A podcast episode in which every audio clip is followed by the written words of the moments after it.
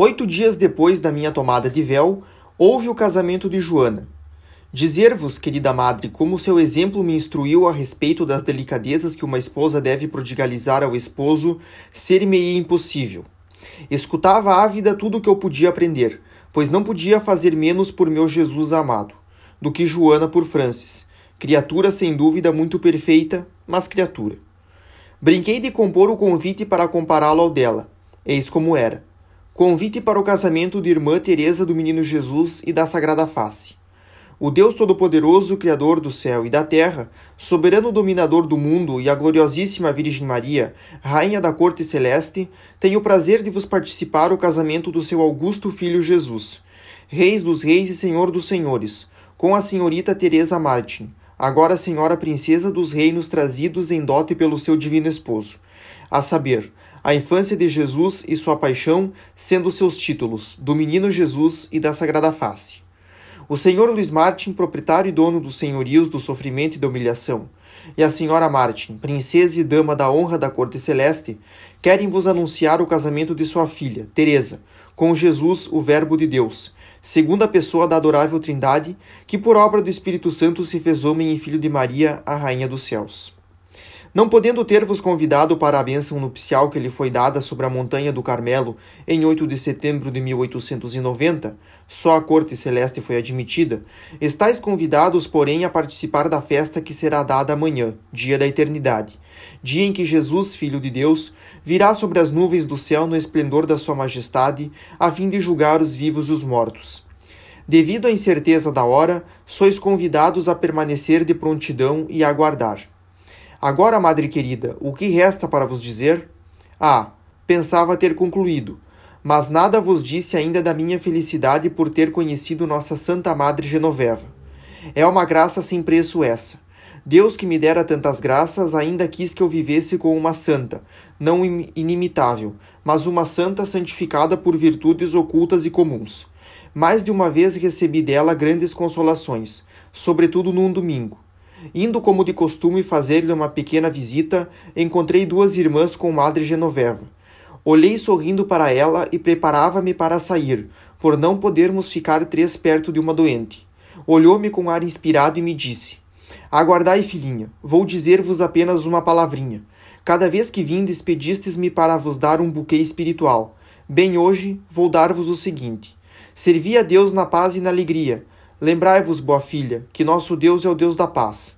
Depois de simplesmente agradecer-lhe, saí emocionada até as lágrimas, e convicta de que Deus lhe revelara o fundo da minha alma, pois naquele dia eu estava extremamente provada, quase triste, numa noite tal que não sabia mais se eu era amada de Deus, mas a alegria e a consolação que sentia as adivinhais, querida madre. No domingo seguinte, quis saber que revelação Madre Genoveva tivera assegurou-me não ter recebido nenhuma. Então minha admiração foi ainda maior, vendo em que eminente grau Jesus vivia nela e a fazia agir e falar. Ah, essa santidade parece-me a mais verdadeira, a mais santa, e é essa que eu desejo, pois nela não há ilusão. No dia da minha profissão, consolou-me saber dela que também passara pela mesma provação que eu antes de fazer seus votos. No momento das nossas grandes penas, recordai, Madre querida, as consolações que encontramos junto dela? Enfim, a lembrança de Madre Genoveva deixou em meu coração uma recordação perfumada. No dia da sua partida para o céu, senti-me particularmente emocionada. Era a primeira vez que eu assistia a uma morte. Verdadeiramente esse espetáculo era encantador. Fiquei ao pé da cama da santa moribunda. Via perfeitamente seus mais leves movimentos. Pareceu-me durante as duas horas que ali passei que minha alma deveria ter sentido muito fervor. Pelo contrário, uma espécie de insensibilidade apoderara-se de mim. Mas no exato momento do nascimento da nossa Santa Madre Genoveva no céu, minha disposição interior mudou. Num piscar de olhos, senti-me repleta de uma alegria e de um fervor indizíveis. Era como se Madre Genoveva me desse uma parte da felicidade que ela gozava, pois estou certa de que foi diretamente para o céu. Durante sua vida disse a ela uma vez: Ó oh, madre, não passareis pelo purgatório. Também espero, respondeu-me com doçura. Ali certamente Deus não ludibriou uma esperança tão cheia de humildade. Todos os favores que recebemos são a prova. Cai da irmã se apressou em pedir alguma relíquia. Sabeis, querida madre, a que tenho a felicidade de possuir.